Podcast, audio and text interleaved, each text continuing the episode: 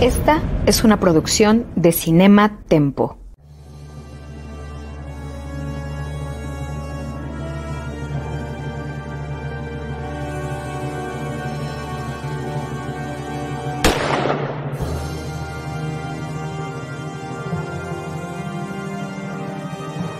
Desde 1962, solo un nombre ha definido la acción, la adrenalina y el espionaje en el cine. Esto es James Bond, una misión a la vez. Acompaña a Carlos Gómez Iniesta, Iván Morales y Charlie del Río en esta nueva y emocionante aventura en Cinema Tempo y en Cine Premier. Comenzamos. Yo soy Charlie del Río, me da muchísimo gusto saludarles y darles la cordial bienvenida a esta nueva misión de James Bond en Cinema Tempo y Cine Premier. Querido Iván Ivanovich Morales, ¿cómo estás? Hola, muy bien. Ya este, descansado después de un par de semanas de no vernos. Sí, eh, caray. Eh, pero, pero bien. Y recordemos que fue mi responsabilidad que tengamos este retraso en el programa de James Bond. Estamos esperando a Carlos Gómez Iniesta, esperemos andaba ocupado. Esperemos que en cualquier momento ya se integre con nosotros para completar esta misión. Nos avisa Jaime Rosales, el productor, que Carlos Gómez Iniesta ya está aquí llegando de último Ya había llegado, ya había llegado. Ah, o sea, vamos a responsabilizar al productor. Pero no, no, no, porque él te lo puso claramente, Tocayazo. Pero está mal que no nos haya puesto a los tres, porque yo quería aparecer en medio otra vez. Quiere, ahí está. no, te tocó en medio. Ah, ahí estoy. Así, mira, vas. no, por favor. A ver, vamos a regresar a la otra. Si son tan amables. Pues aquí estamos con esta nueva misión. Estamos ante la película La espía que me amó, The Spy Who Loved Me, de 1977. ¿Qué dijimos que había pasado ese año del 77, Tocayo? Eh, eh, bueno, eh, salió Star Wars y nació. Ese, eso, eso, ya con eso, 77 Star Wars. Sí, ¿cuál es el evento más chido? Star Wars, ¿no? 1977. ¿Qué, qué, qué, manchado. ¡Qué manchado! ¡Qué alegría! ¡Qué alegría! ¡Qué alegría que, que, eh, nacer en el año de una película como Star Wars, ¿no? Sí, recuerdo que me llevaron al cine en ese año. ¿Qué, sería mejor no tener en mi vida, Star Wars o a Charles? exacto, exacto. Lo, lo, importante es que estamos en un universo en el que tenemos todo. Tenemos a Charles, tenemos a eh, Star Wars y tenemos La espía que me amó y tenemos encuentros cercanos del tercer tipo, que también es del mismo año. Creo que fue un año muy interesante para el cine comercial, el cine de aventuras, el cine de efectos especiales. Pero bueno, este es el podcast dedicado a James Bond, así que hablaremos de esta misión.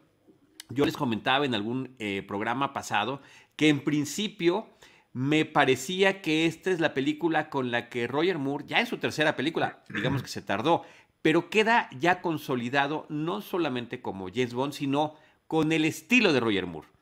Eh, creo que además la producción tenía muy claro que en las dos películas previas le habían impuesto, con temas de guion, eh, algunas características que eran más apropiadas de Sean Connery. Y hablábamos de esa aparente rudeza innecesaria que sí, ya en el 2022 sí nos anda escandalizando. A nosotros tres sí nos anda escandalizando. Y decíamos, ¿cómo está no? Eh, ejerciendo esta violencia física en un interrogatorio con una mujer y ese tipo de cosas? Y efectivamente venían, venían eh, como legado de las películas con Sean Connery. Eh, finalmente en esta me parece que encuentra un acomodo justo en el sentido en el que es más juguetón Roger Moore como James Bond. No sé cómo lo vean ustedes. Sí, totalmente de acuerdo, totalmente de acuerdo. Esta me, gustó mucho, de, definitivamente de las de Roger Moore, esta es la que, mm, la que más me ha gustado y este, creo que se debe a eso, creo que sí se siente que ya se encontró se encontró quién es él como, como James Bond y, y sí me gusta, creo que lo hace muy bien, creo que sí es muy suave, muy cool y la, el, el delivery que tiene de las líneas también ya está adecuado a él, creo también. Tocayo. Eh, y además creo que viene acompañado con un eh, personaje que le hace, eh, que es su espejo, ¿no? Y, que es este Bárbara Bach, que además para mí es una de las chicas Bond eh, más, más bellas de, de, toda la saga, este, eh, es, eh, para mí es, es hermosa, es carismática. y entonces creo que también ese elemento, creo que hace que él, él, también pueda tener un buen juego, ¿no? Y un buen contraste, porque además es la, mayor Anya Amazova es eh, coprotagonista, ¿no? Entonces, eh, creo que ese balance se logra gracias a ella también.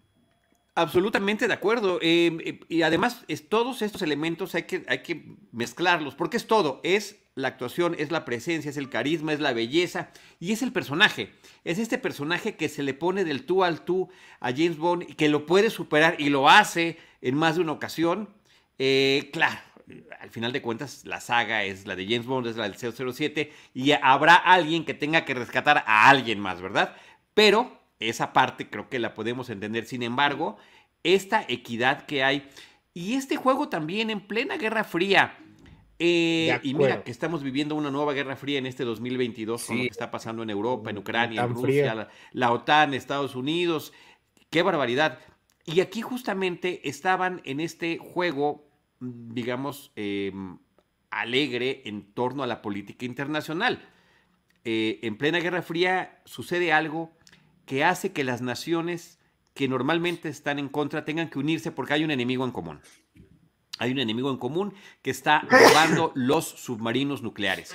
Eh, no sé si vieron en el Blu-ray de esta película, en la colección que tenemos, de esa de aniversario, eh, viene un documental original del 77, un promocional de la película. Y ese promocional está em, retratando una visita de periodistas a los estudios Pinewood, a lo que en ese momento era el set, el, ¿cómo se llama Tocayo? El, submarino, el set del submarino. No, no, no, pero sí, pero es el, stage. El, ¿Soundstage?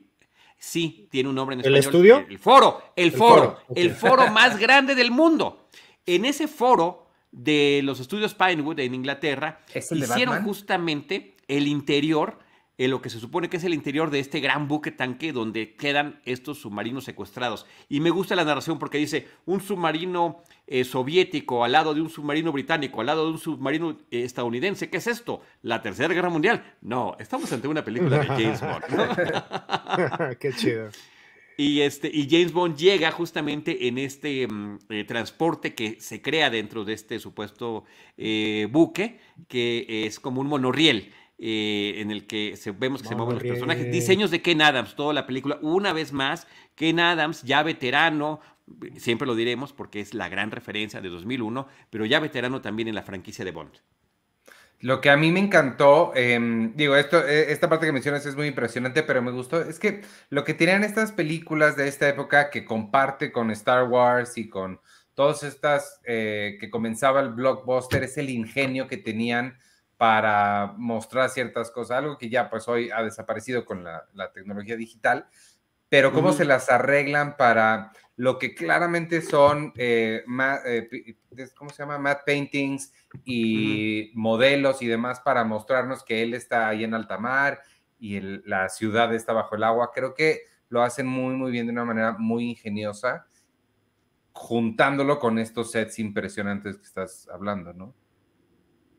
Así es. Eh, ahora, eh, vamos a empezar ahora sí. Ya dijimos como algunos rasgos que tiene la película. Un villano que una vez más, porque esa es como que esta gran ambición que no se pueden, de la que no se pueden despegar en estas producciones de Bond, eh, sobre todo de esa época, es querían emular otra vez a Goldfinger. Goldfinger termina siendo el gran referente de villano de Bond.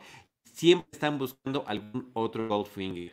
Eh, en este caso, este individuo, igualmente millonario, igualmente megalómano, igualmente con ganas de cambiar el mundo a su manera, eh, pues está obsesionado con la vida acuática y la vida subacuática. Y eh, se queja de que este mundo, lo cual sigue sucediendo, está en este proceso de autodestrucción y de contaminación de la naturaleza y en particular en este caso de los mares. La película arranca con lo que yo creo que es una de las mejores secuencias pre-créditos de toda la saga de Bond. Eh, es una aventura en la que vemos al personaje en una persecución esquiando en la nieve, eh, eh, tratando de sobrevivir ante individuos que lo quieren asesinar y en lo que parece que será su final, sale de esta montaña volando hacia el vacío y lo vemos caer en el vacío unos instantes, se quita los esquís en el aire, en una sola toma, por cierto, y de repente está la gran sorpresa. Se abre un paracaídas y no nada más está la sorpresa del paracaídas, tiene esta imagen de la bandera británica. Eh, eh, eh, secuencia sí está muy, em, muy emocionante y creo que algo que pues, sí se volvió una de las más icónicas y lo podemos comprobar con en Inception, ¿no? De Christopher Nolan, que claramente es algún tipo de referencia a estas a, esta super secuencia en hielo. Sí, en, la nieve. Y, bueno, sí, ahí en el, en el mismo Blu-ray que mencionas, Tocayo, este, hablan también de, cuánto les costó haber hacer esta, esta secuencia, ¿no? Que tuvieron que, solo había una persona en el mundo que podía hacer esa, esa acrobacia y me parece que era una persona de Estados Unidos. Eh, sí. Fueron por ella, la, la, lo subieron al, al monte desde donde pues eh, se avienta, o sea, obviamente no, no, no es una secuencia, eh, eh, pues de un plano secuencia, ¿no? Este, pero en la parte entonces en donde va a saltar, pues se quedan ahí este, horas y horas y luego tienen que ir otro día hasta que él se siente como preparado y como que siente que es el momento que, que puede saltar y hasta le decían, oye, brother, pues si tienes miedo, pues di la neta, ¿no? O sea, no lo tienes que hacer, sabemos que es algo que nunca se ha visto, que es muy peligroso. Y él decía, no, no, no estoy aguantando al momento en que no haya aire y que sean las condiciones perfectas. Y, bueno, pues el resultado ahí está, ¿no? Pero sí de una acrobacia que es bastante, este, pues difícil y peligrosa, ¿no? Eh, peligrosa, impresionante, atractiva, pero también simpática. O sea, es una. Eh, es este tipo de resolución que hoy podemos decir bondiana, en la que de al último momento, de una manera que resulta ingeniosa, que resulta atractiva, que resulta divertida, o sea, era para ponerte a aplaudir en ese momento. No nada más es que se abre un paracaídas, no, tiene la bandera británica. O sea, eso me parece que es fundamental. Rick Sylvester se llama el hombre que hace este salto. Michael G. Wilson, que ahora es ya uno de los herederos productores de la franquicia, menciona que él, revisando revistas, encuentra un artículo sobre este estadounidense que, que eh, dice que puede hacer eso. Entonces lo, contactan, hablan con él y dicen, sí lo puedo hacer, nada más que hay un pequeño detalle, no lo he hecho. pero seguro Porque el artículo no decía que ya lo había hecho, pero daba a entender que sí. Y en realidad era que no, esto se puede hacer. Y, bueno, pues este, se trasladan al lugar, lo visitan, es en, es en Canadá, donde, donde buscan y se, selecciona esta locación ideal. Y efectivamente, todo el equipo está ahí que va a, grabar o a filmar esta escena durante varios días, gastando dinero diario. Había nubes, había mal tiempo, había, había viento, pasó esto que comenta mi tocayo, que le dijeron, hermano, si, neta, si no se puede, no hay, no hay bronca. O sea, lo entendemos. Más vale, claro, confiar en una vida. Finalmente, cuando suben las ¿No condiciones... lo vas a hacer gallina? Exacto. no lo quieres hacer. Em, y entonces, pues había una cámara desde un helicóptero, había cámaras en diferentes lugares, eh, y finalmente sale el salto, que era la única oportunidad para hacerlo. Bueno, a una cámara se le fue, la del helicóptero tampoco lo logró, solamente una cámara de las que estaban preparadas que estaba más o menos desde, una, desde otra parte de la montaña, del lado, viéndolo, es la que ve, logra captar, registrar en cine el salto de perfil y lo va siguiendo hacia abajo. Aparte, la, la, habilidad del camarógrafo de no perderlo y de seguir la acción hasta que eh, se abre el paracaídas y sale todo bien. Eh, que bueno, que había muchas karmas. Yo creo que hubiera estado increíble haber tenido otras tomas complementarias, pero sin querer también es muy emocionante que sea una sola.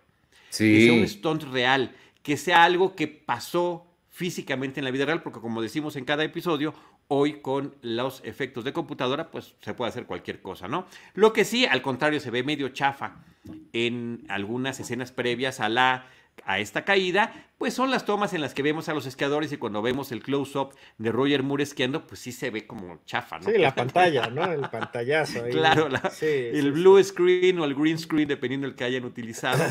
Pero también está la, la historia de estos esqui esquiadores que podían esquiar de frente, de espaldas, para ir registrando este tipo de movimientos. Es toda una cosa que a mí me parece sensacional de, de esta película. Y bueno, también se ve medio chafa cuando ya vemos a Roger Moore, ¿no? Este, eh, ya que se supone que el, que el, para, el eh, parachute, iba a decir, el paracaídas se abrió, pues que ya está manejando, ¿no? Él está colgado de los hilos. Puedo nada más a, a hacer una precisión técnica rapidísima porque es de las pocas cosas por que favor, sé. Por favor. Ustedes dos son mucho más expertos, pero eso es este proyección trasera, no es blue screen o green screen. Porque ah, ya, ya, back projection, no, sí. No, no, perfecto, sí. súper bien. Muchas Todavía gracias. no estábamos ahí. Gracias. Cierto, vale cierto. la pena esa precisión. Qué, qué bueno, sí, porque eso es eh, ya con eléctrico, ¿no? O sea, ya digo electrónico, güey, sí, ya, ya, ya sí. es digital. Ah, tienes toda la razón. Buena aclaración, Iván. Este, pero eh, creo que ah, eh, comentando también de esta secuencia, creo que es también importante porque realmente tiene eh, impacto en toda la trama, ¿no? Eh, eh, James hecho, Bond sí. mata ahí a, a, a, Sergei, que es el, el, el, sí. el novio amante de, de, de Anya, o de Triple X, ajá, exactamente que después así se llama. Como prefiero llamarla.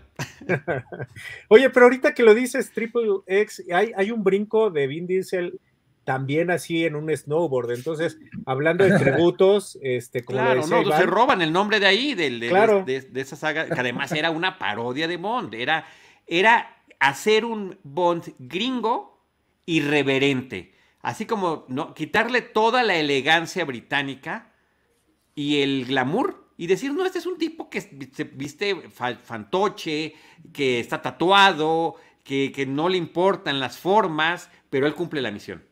Sí, sí, estoy de acuerdo. Y, y, y pues bueno, eh, o sea, hay veces las secuencias de inicio son muy buenas, pero no tienen impacto, pero aquí sí, aquí es un impacto que va desde la primera eh, secuencia hasta la última, ¿no? Tal cual. Entonces, creo que es, eso es padre y eso es parte de, pues, la rivalidad que tienen los países, que se reflejen los espías, pero que al final muestran que pueden trabajar juntos eh, en un mundo, pues, ideal, ¿no? Contra un enemigo nuevo. Y después de esta secuencia increíble, fantástica, sorpresiva y grata, entra este tema musical que también para mí es uno de los mejores de toda la saga y que además define lo que acabamos de ver. Totalmente. La canción se llama Nobody Does It Better. Nadie lo hace mejor. Y, y es el tema del espía que me amó. Eh, la música es de eh, Marvin Hamlish, el, el, el, el, hombre encargado de score de tantas películas y series. Y eh, Carly Simon es la que lo interpreta. A mí me, y, y, de verdad eh, me encanta la letra, ¿no? Nadie lo hace mejor, los demás quisieran ser así, pero pues la neta no lo van a lograr. Eh, y incluye también la frase de Spy Who Loved Me, pero deciden ponerle a la canción Nobody Does It Better, que hasta ese momento ya entrados en los 70s, eh, rumbo a los 80s, pues ya la cantidad de imitadores de Bond en cine y en televisión, pues ya pululaban, habían unos eh, nacido, crecido y muerto, y Bond continuaba, y Bond continúa tantos años después aquí con nosotros, y termina confirmándose que nadie lo hace mejor. Y también descubrir que en esa secuencia de créditos está el nombre eh, del hombre que hizo este salto, Rick Sylvester. Oye, eh, eh, creo que es, es eh, digo, no, no lo había pensado, pero ahorita lo relaciono que veníamos de, de, de uno de los peores fracasos de la saga eh, con el, el, hombre de la pistola dorada. Uh -huh. Y e, esta, esta película era el jugarse el todo o el nada, ¿no?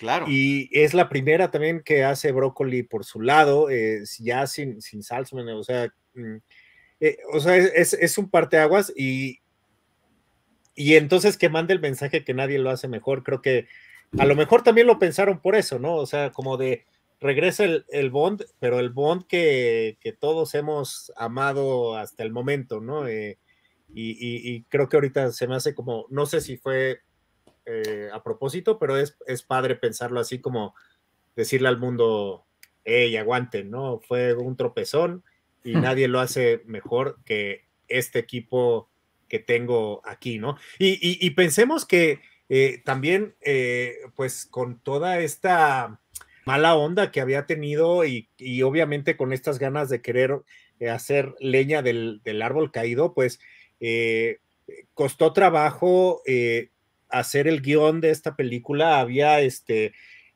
personajes, híjole, admirados, ¿no? Para, de, de, guionistas aquí que al final no se quedaron.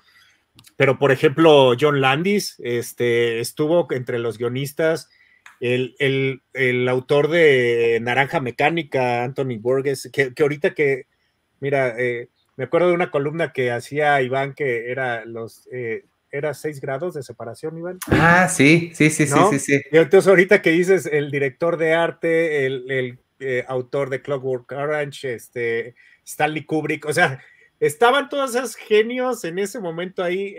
lamentablemente no, no, eh, este, a Broccoli no le gustó el, guion de, John Landis y de Anthony Burgess porque eh, al parecer había un secuestro del Papa en Latinoamérica y había una secuencia también que era dentro de una catedral eh, en Latinoamérica y James Bond se escondía detrás de un crucifijo. Entonces, también como meterse, ya era guerra fría, religión, o sea, como que, híjole, nomás, ¿qué le faltaba, no? Este, pero, pero todo, todo eso, bueno, cambiaron de director, ¿no? Estaba Guy Hamilton y por fortuna, pues llegó otra vez eh, Luis eh, Gilbert, ¿no? Eh, que, creo que es, esta parte de, comedia británica que le, salió muy bien y que era justo lo que, el tono que, que necesitaba el personaje. Entonces, de nuevo, parecía que iba a salir otra vez mal, pero como nadie lo hace mejor que ellos, salió una de las películas eh, más referenciadas en el cine y parodiadas, ¿no? Que incluso pues, la secuela de Austin Powers es The Spy Who Shacked Me, ¿no? Sí, qué, buena conexión con la, con, bueno, interpretación de la canción, el Nobody Does It Better, creo que, porque sí, este, sí, tienes mucha razón. Y también a mí esta canción también a mí me encanta. Creo que es de mis favoritas. No es mi favorita, mi favorita ya hablamos de ella, pero este sí es, sí es de las que más me gustan. Creo que, y, tiene algo que, que las mejores canciones de Bond tienen y es que suena a Bond, pero sin quedarse encasillada ahí. O sea, también la puedes escuchar en, en, en, el radio normal, en los charts, en los listados, y este y funciona dentro y fuera de la película, y creo que eso es lo que, lo que está padre. Oye, ya lo que mencionaba mi tocayo, me parece que sí es importante subrayarlo. Eh, eh, Harry Salzman y Kobe Broccoli habían sido estos impulsores de crear a partir de las novelas de Ian, de Ian, Fleming el James Bond cinematográfico. Y para estas alturas del campeonato, Harry Salzman, que no era muy cuidadoso aparentemente con sus finanzas, se había metido en una serie ya de problemas y de deudas eh, con sus inversiones que tuvo que dejar su parte eh, y venderla, su parte de la sociedad. Y, esto sucede antes de la película. Entonces, eh, Broccoli, Kobe, se quedaba ya con esa responsabilidad que antes era compartida. Eh, si la regamos o no, si lo hicimos bien o no, pues es, es un logro de ambos. Pero ya con esta nueva cinta, con este nuevo proyecto y con tantos obstáculos que fueron teniendo a lo largo del momento, digo, Bárbara Bach fue casteada una semana antes de empezar la filmación de la película. No habían encontrado a la protagonista.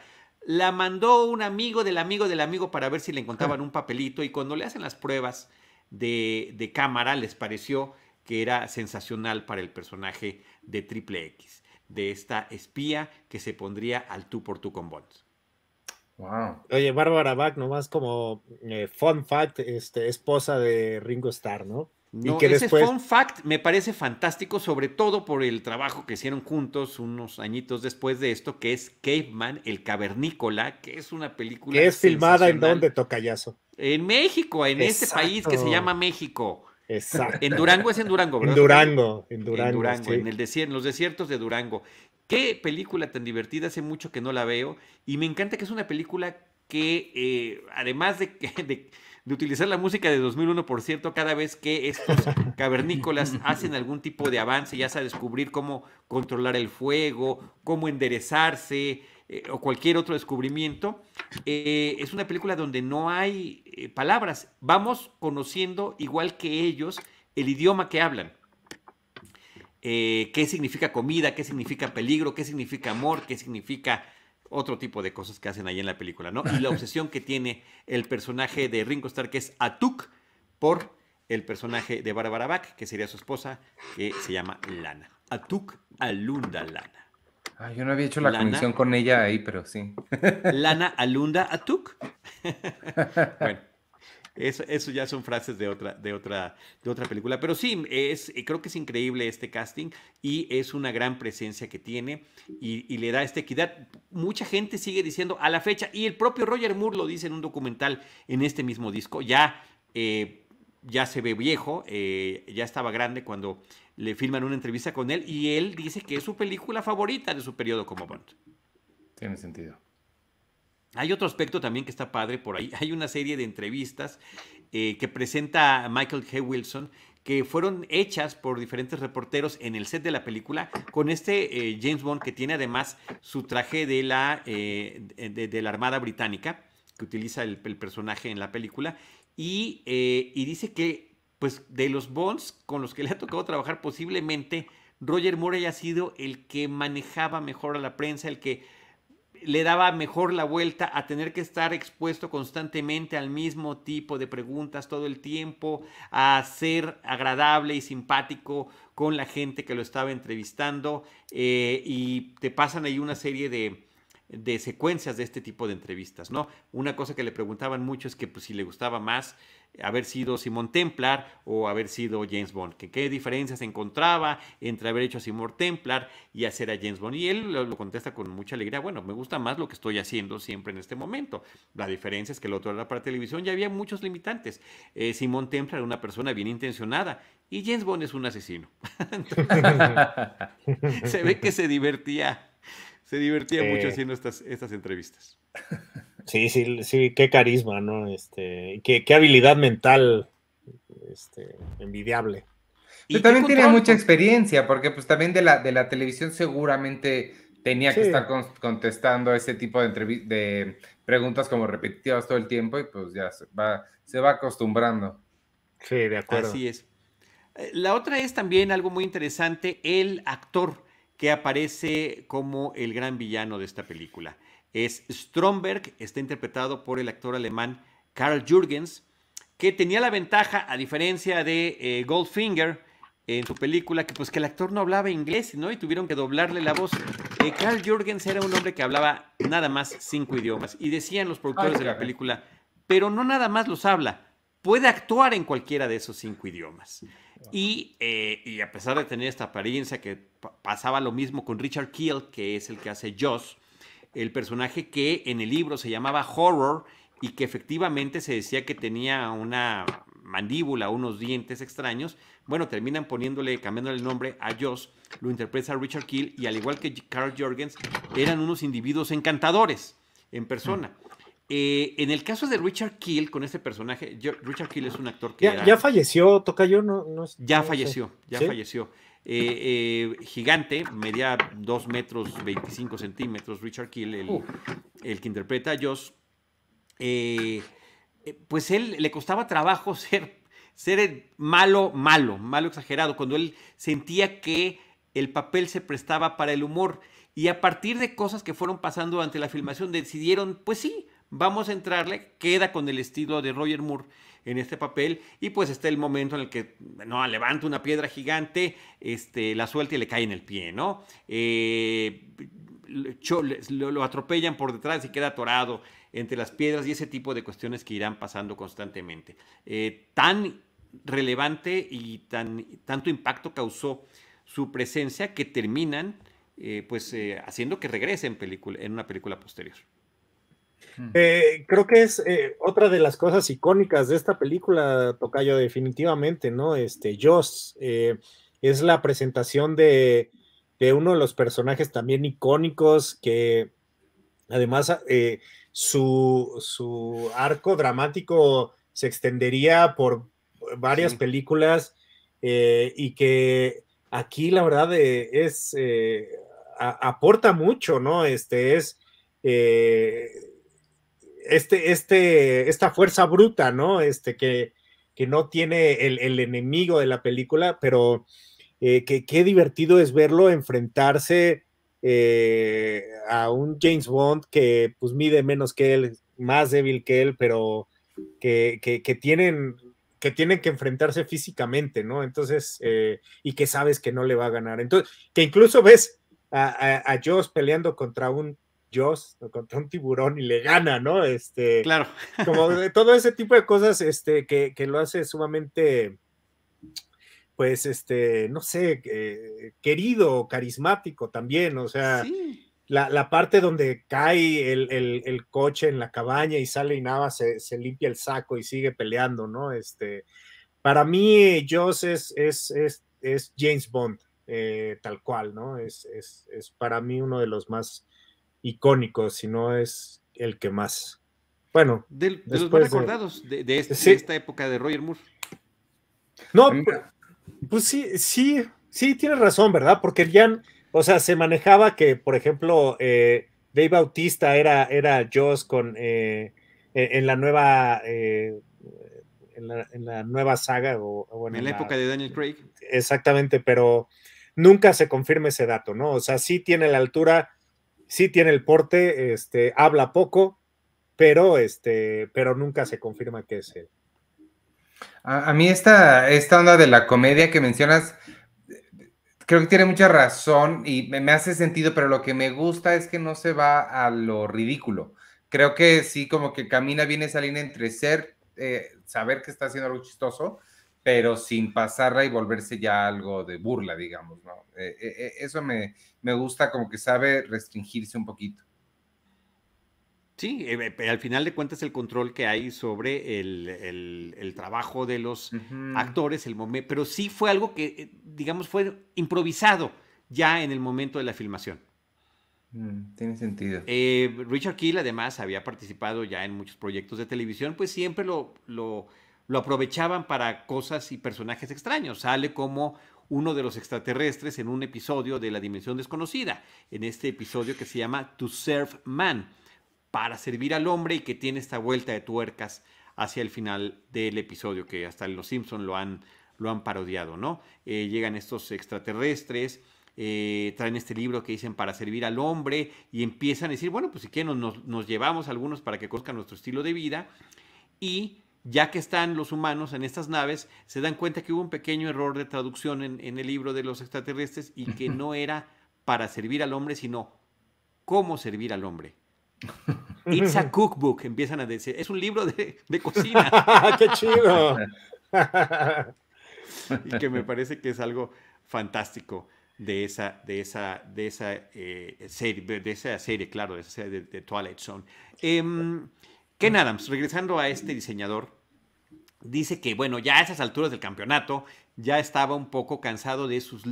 Siempre le gustan los grandes espacios para sus diseños de escenarios, pero eh, siempre había utilizado, particularmente en Bond, las líneas rectas. Y dijo, no, es hora ah. de que le entre ya con ganas a las curvas. Y entonces empieza a diseñar esos espacios curviados, empezando por el eh, famoso, la guarida de Stromberg, que es Atlantis. ¿No? Y crea esta, esta, eh, eh, esta guarida secreta submarina eh, justamente llena de, curvas, tanto en el exterior como en el interior, inclusive en el mobiliario, si lo podemos ver, ahí está. Y, y queda él muy satisfecho de este trabajo que había realizado y que además se nota mucho a lo largo del, del desarrollo de la película, incluyendo la etapa final, cuando esta se está hundiendo, ¿no? Por otra parte, en términos de lo que podía ser el, lugares de filmación. Ya mencionamos este enorme foro creado en los estudios Pinewood. Eh, también habían eh, hablado con la gente de Exxon para poder filmar en alguno de sus em, Buques. tanques, de estos buques tanque enormes, y ya habían ubicado uno que iba a ir a Sudáfrica, iba a regresar con el, eh, iba a regresar vacío porque ya había entregado el petróleo, pero les dijeron que sí tenían que tener aguas porque el buque tanque era más peligroso sin el petróleo que con el petróleo, porque quedaban eh, residuos de gas eh, y cualquier chispita podía, eh, podía suceder algo. Y que se los prestaban sin ningún problema, solamente que tenían que pagar un seguro que costaba 50 mil libras al día. Eh, hicieron cuentas y dijeron, ni una producción de Bond se puede dar ese lujo. Y entonces recurren a pues, esta técnica fabulosa que mencionaban hace ratito, que es el de las miniaturas. Eh, hicieron unas miniaturas tan sofisticadas y tan detalladas que cuando la gente de Shell vio la película dijeron, pero si no filmaron, ¿cómo le hicieron? Si no filmaron en nuestro buque, ¿dónde lo consiguieron? Eh, de, ese- de ese- de esa calidad, dice la gente de los efectos especiales y de creación de miniaturas en, esa, en ese documental, que no hay mayor halago que eh, les hayan dicho algo como eso. Entonces, eh, eh, esa parte la verdad que queda muy bien. Recordemos que es este buque tanque que se abre y termina devorándose eh, a los submarinos, al igual que en alguna película pasada sucedía con ¿no? El- las eh, naves espaciales que se comían a los satélites. ¿Te acuerdas, Tocayo? Sí, sí, sí, to- sí, tocayo. Claro. En Diamonds Are Forever, ¿no? Mm, sí, e- es el, el enemigo este, ¿es japonés o chino? Eh, no me acuerdo, no me acuerdo, pero sí, sí, me- o sea, me acuerdo de la escena, Tocayo. Ivanovich. A mí, eh, sobre esto del, del diseño, tiene mucho sentido las curvas porque además es el agua. A mí me llamó mucho la atención todo el diseño. Eh, yo no me fijé quién lo había hecho, pero ahorita que lo mencionas sí me sorprende un poco porque pues estamos acostumbrados a lo que decías, las líneas rectas. Em, pero se me hace que además como quiso ponerse este reto que mencionas de hacer curvas, que también va muy en línea con, con el agua, que el agua es así, quizá por eso quedó tan, ta- tan impresionante o, ta- o- o me llamó tanto la atención porque pues, le estaba echando ganas a algo que estaba probando por primera vez. En general, el diseño no nada más de, de- de esos sets en esta película, sino de todo, desde el paracaídas que mencionabas hace ratito, hasta el que debe ser uno de mis favoritos, uno de mis vehículos favoritos de Bond, que es el carro que se convierte en submarino. Wow, el Lotus Creo- Esprit. Creo que tiene eh, un diseño de producción extraordinario esta, eh, eh, esta película. El jet ski que después eh, maneja, creo que sí le, le- echaron como mucho, mu- mucho coco ahí a, inventarse las cosas de diseño de producción. y que representó una serie de, de retos muy grandes. El Lotus Esprit es un coche que se ve espectacular. Sí, Eh, encanta. pudieron conseguir dos, uno de ellos era, de- del, era eh, del presidente de la compañía, porque le decían, necesitamos al menos uno más para poder tener a la segunda unidad trabajando en este tipo de persecuciones del vehículo con el helicóptero y eventualmente esta, el- la forma en la que se lanza al agua se sumerge y se transforma en submarino. Cada una de esas partes de la supuesta transformación del vehículo en submarino, pues eran, eran diferentes carrocerías, y esas ya que había hecho el equipo de producción, para lanzarlas y para utilizarlas. Por supuesto estaba el vehículo que llegaba hasta cierto punto, el que se lanzaba para que fuera hacia el mar, eh, el que se le doblaban las eh, llantas para meterlas un poquito ah, co- con el estilo que veríamos después en Back to the Future, con el. DeLorean. Y, eh, y finalmente el que tenía ya una funcionalidad real con motor para aparentar ser un submarino, aunque estaba lleno de agua por dentro.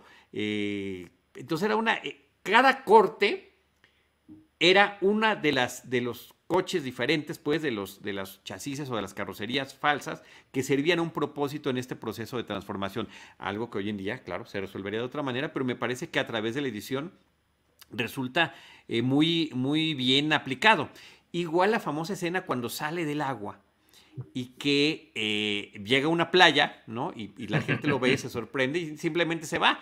El coche lo tienen que jalar con una, con una cadena que después se borra en el proceso de postproducción para poder crear esta, esta ilusión. Y no sé si viste, Tocayo, sobre el actor que después empezará a Ah. repetir escenas. Sí, sí, sí, sí lo vi. Cuéntalo, cuéntalo. Eh, eh, no me acuerdo muy bien, Tocayo, pero es, es eh, ven a alguien ahí que se sorprende cuando sale el coche, eh, me parece que se está sirviendo una copa de vino y es un chiste que va a ser recurrente en varias escenas de gente sorprendiéndose. Y me parece que él es una persona del crew de, la filmación, ¿no, Tocayo? Así es, un asistente de dirección, un asistente de producción que eh, ya había tenido pequeños papelitos cuando un actorcillo llegaba tarde. Actorcillo me refiero a un extra, a alguien que tuviera algún papel menor. Aquí ni siquiera habla, simplemente es el que se queda más sorprendido. Todo el mundo se sorprende, pero la cámara se enfoca en él.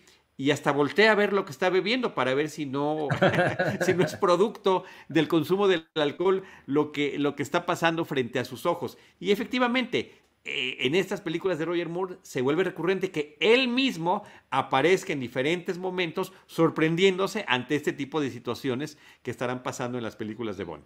Oye, hablando del coche, pues veníamos también del, del, coche volador, este, del hombre de la pistola de oro otra vez. Sí, eh, que es también un está bien, está bien.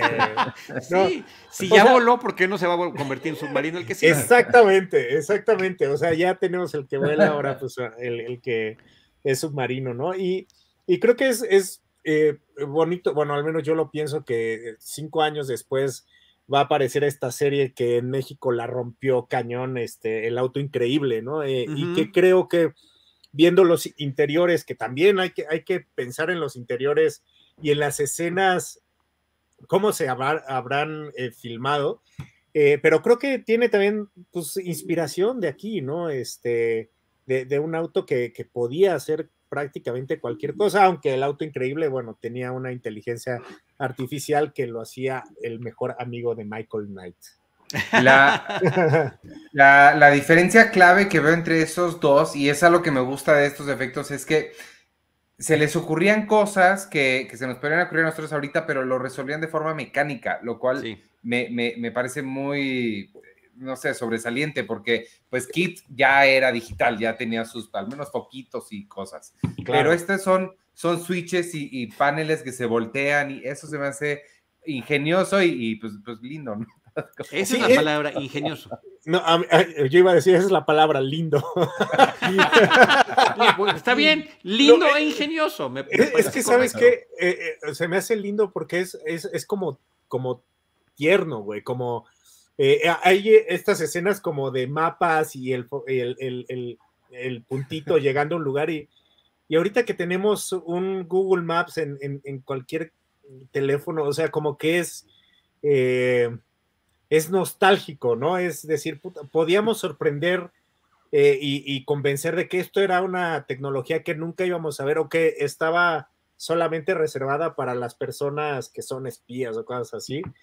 Y, ahorita, pues sí, es, lindo como pensar que no, nos sorprendíamos como público con esas cosas, ¿no?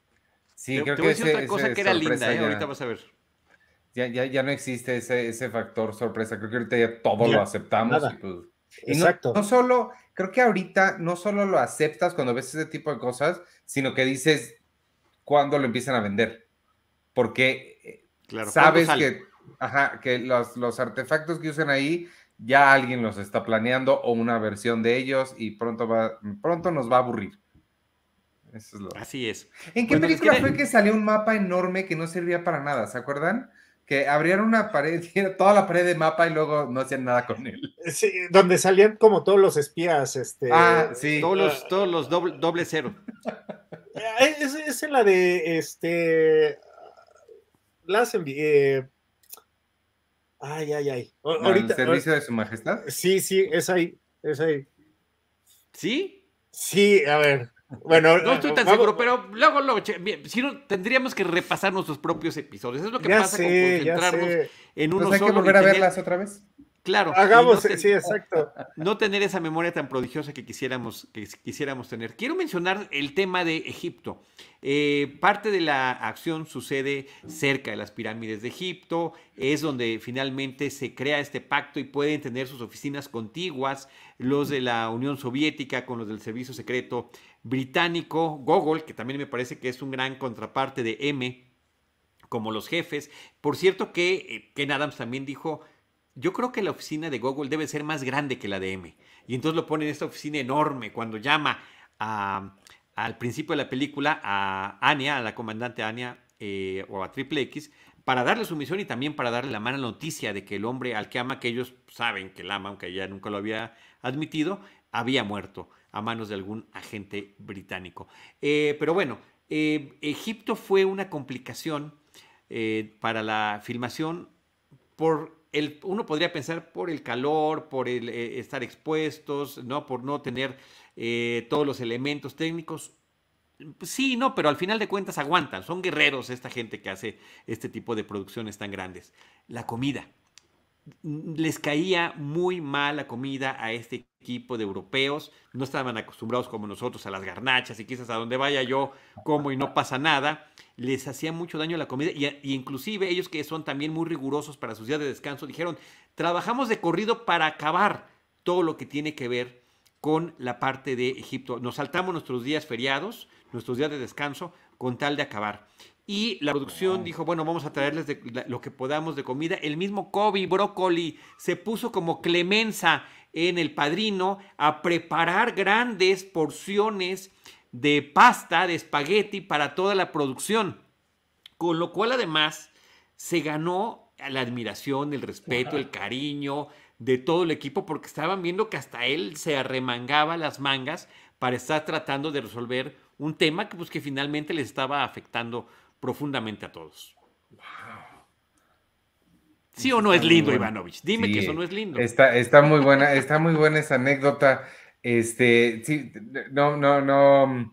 Sí me lo imagino, me, lo imagino que no sé él cómo luce, porque yo no vi esos documentales, pero me lo imagino como el gran productor poniéndose a hacer el, el, ah. espagueti. claro, y la otra cuestión es que había esta escena, eh, pues justamente en el espectáculo de luces y sonido de las pirámides, y bueno, por el tipo de tomas y demás no lograba registrar la cámara de iluminación, no podían ellos iluminar a tal o cual distancia las pirámides y terminan utilizando este, este recurso que mencionabas hace ratito, que son las pinturas mate, los matte paintings, justamente para eh, tratar de de, y también para poner inclusive multitudes, la gente que estaba viendo el espectáculo, en ciertas tomas. Eh, y en algunas de ellas se les olvidó, por un tema de continuidad, tener una toma donde Roger Moore estaba observando lo que estaba sucediendo. Buscaron en las fotografías de publicidad alguna donde estuviera más o menos de perfil, imprimieron lo que hoy hemos visto que había en los blockbusters, ¿no? Estos fotos gigantes, ¿no? Tamaño natural de artistas o de personas. Y es la que terminan utilizando en una de las tomas de la película y nadie nota que en ese momento en el que está asomándose así de perfil, Bond, que, es una foto. ¡Wow! wow. Esa no la sabía, Tocayo. Está padrísimo. Insisto, estos materiales que vienen en los Blu-rays son verdaderamente geniales. Este es en, en, ese documental retrospectivo, porque hay los documentales retrospectivos, ¿no? Que lo ven desde cierta, de hace algunos años, eh, hacia atrás, y hay otros que son esos que también me interesan mucho y me gustan, como el que platicábamos del foro más grande del mundo hasta ese momento, eh, que, que se hicieron y se crearon durante la misma época de producción de la película. Oye, sobre ese, sobre ese foro, eh, son los, preguntaba hace rato, ¿son los mismos de, de, que utilizaría Tim Burton en Batman? No puede ser, ¿no? Pues están filmados ahí también en Pinewood. Porque ves que eh, esos fueron los más grandes cuando estaba haciendo Batman. Igual y Sí, debe, de ser. Debe de ser, no, porque al final, pues lo. Como los que hicieron en Baja California para Titanic, ¿no? Al final se quedan y otras producciones lo siguen utilizando. Y, en Pinewood hay, hay, es el stage James Bond, o sea, es, es donde se filma o se ha filmado todo lo de James Bond en, en, Pinewood. Entonces, y, o sea, obviamente sí se oye, sí se oye, sí. se usa para otras cosas. Se usó eh, para los Vengadores, eh, eh, la del robot, este, Ultron, de la era de Ultron. Pero sí, sí, sí es por ahí, Ivanovich. Pero los, los de Inglaterra no, porque hay Pinewood en Atlanta, ¿no? También. Sí, no. Ahora. Pero no, no, estos, sí fue en Inglaterra, se filmó parte, o sea, la, lo que es la torre de Tony Stark, el interior, era adentro de, este foro. Foro, foro, este, ya me acordé bien, toca ya. Oye, pero, pero, El, perdón, es que el, foro James Bond, que el nombre está horrible, ¿eh? parece que lo hicieron así en el último momento y lo pegaron allí para la visita de estos periodistas en el día que se filmó esa... esa, Pues sí, pues, o sea, si están imprimiendo a un James Bond, güey, este, ¿qué van a dar los periodistas? Oye, no, pero, pero creo que parte del éxito también de esta película es, esta onda de comienza en, el, en la nieve, nos vamos este, al, al subacuático, eh, luego nos vamos al desierto. Y además, qué buena foto, muchas gracias. ah, mira, sí, claro, claro, claro. No, ahí ya se ve bien bonito, mira. Sí, ahí se ve ah, bonito, no estaba así, ¿eh? luego lo ven, luego les consigo la foto del documental, para nada se veía así. Qué, qué, ganas de estar ahí, ¿no? Eh, este, y de lo que ha pasado allá adentro, ¿no? Eso me parece que es también lo más increíble, lo más fantástico de todo esto. Sí, Tocayo, esto que estás diciendo también lo mencionan en el documental el equipo de producción. Eh, ¿Saben qué? Sí es una película de fórmula, sí hacemos lo mismo, pero el chiste es hacer lo mismo pero diferente. Irnos eh, retando a nosotros mismos en cómo que se siga pareciendo a lo que hemos hecho previamente, pero sorprender y seguir sorprendiendo al público. Y creo que esta película termina sorprendiendo con ese arranque, con esa canción, con esa chica Bond, con, eh, justamente em, en, el tema de la unión en plena Guerra Fría de estas potencias, etcétera, etcétera, etcétera. Eh, punto fundamental en esta trayectoria de Roger Moore en sus películas. Recordemos que es el que más películas como Bond interpretó, pero pues siempre quedará esta como una de las joyas de la corona, literalmente. Y otro pequeño detalle que es, que es importante, cuando acaba la película, como siempre, dice The End, ¿no? O sea, pasan los créditos finales, The End, dice el final de La espía que me amó. James Bond will return con eh, For Your Eyes Only. James Bond regresará con Solo para sus ojos. Pero pasó algo en el 77. ¿Qué fue, Tocayo? ¿Nací yo? Sí, Star Wars. Con el éxito de Star Wars, todo el mundo dijo, no, tenemos que hacer algo como Star Wars. ¿Qué hay en, la, en, la, en los libros de Ian Fleming de Star Wars? Moonraker, entonces adelantan Moonraker, que ah, ya la platicaremos en nuestra próxima emisión, la platicaremos con detalle. Eh, no les Sí, exacto, que es un, exceso Incluso para, para mandíbulas también hay Pero era, era eso, era aprovechar el éxito de Star Wars y decir, tenemos que meter nuestra, nuestra parte de ciencia ficción, de rayos láser chafas, y, de la cuestión espacial en la historia. Y For Your Eyes Only, pues quedaría eh, pues puesta para más adelante, que también para mí es otra de las películas For Your Eyes Only, solo para sus ojos, también que rayan en la perfección en la época de Roger Moore. Pues no sé si tengan algún otro comentario, dato, anécdota, inquietud. Pues nada, no. no. Nomás decir esta, esta parte de que, importante y creo que ahorita de ser prácticamente bueno, no iba a decir imposible, pero no, no creo. Este, el, haber filmado, o sea, si bien no pudieron filmar en la eh, eh, luz y sonido enfrente de la esfinge, este, sí pudieron eh, filmar en el templo de Karnak y que es uno, debe ser una de las, pues de, las ruinas más importantes este, del mundo. Y, además hacer ahí escenas de acción y, y, me imagino haber metido todo el crew en ese lugar ha de haber sido también un, un, trabajal, ¿no? Y, un... O sea, vaya, ahorita no, no creo que sería tan fácil este, en cuestión de permisos y de eh, esta onda de patrimonio de la humanidad y todo eso, ¿no? Entonces, es, también un testimonio eh, y un, de, o un testamento, ¿no? De, de, como la antigüedad y la modernidad en ese momento eh, ahí juntas, ¿no?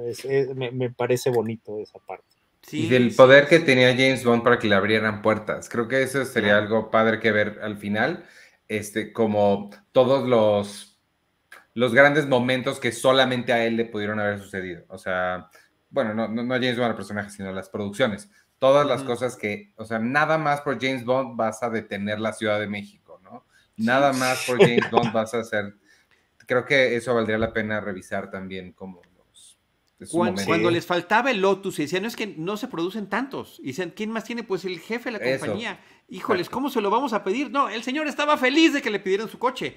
Claro. Imagínate, mi coche va a salir en una película de James Bond. Claro, tengan las llaves. Por favor, llévenselo. Ya. Échenlo al lago. Oye, tengo un último dato que me parece muy curioso. La muerte de Stromberg. Ese Ah, final. sí.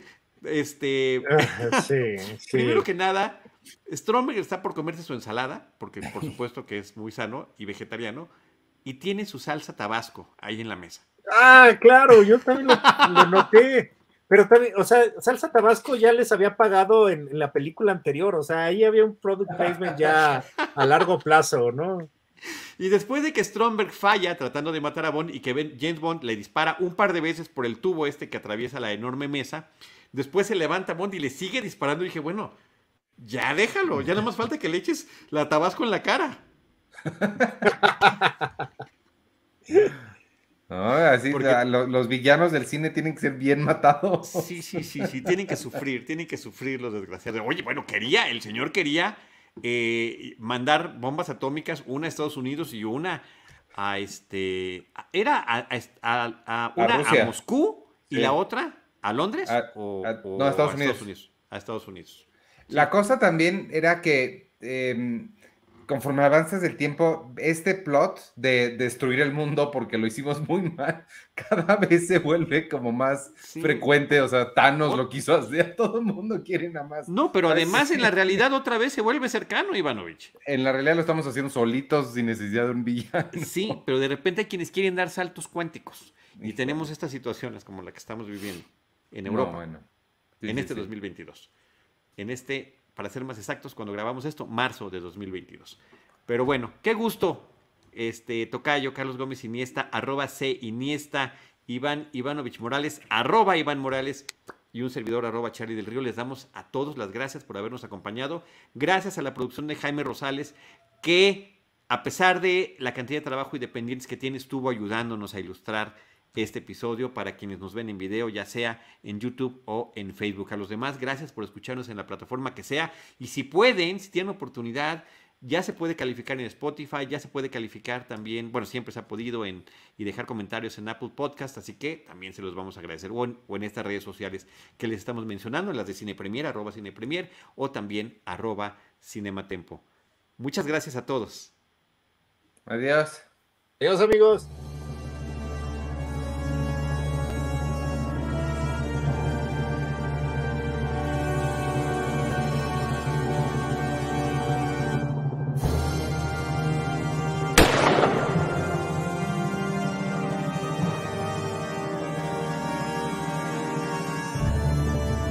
Esto fue James Bond, una misión a la vez, con Carlos Gómez Iniesta, Iván Morales y Charlie del Río. Una emocionante aventura sobre el agente 007 en Cinema Tempo y en Cine Premier.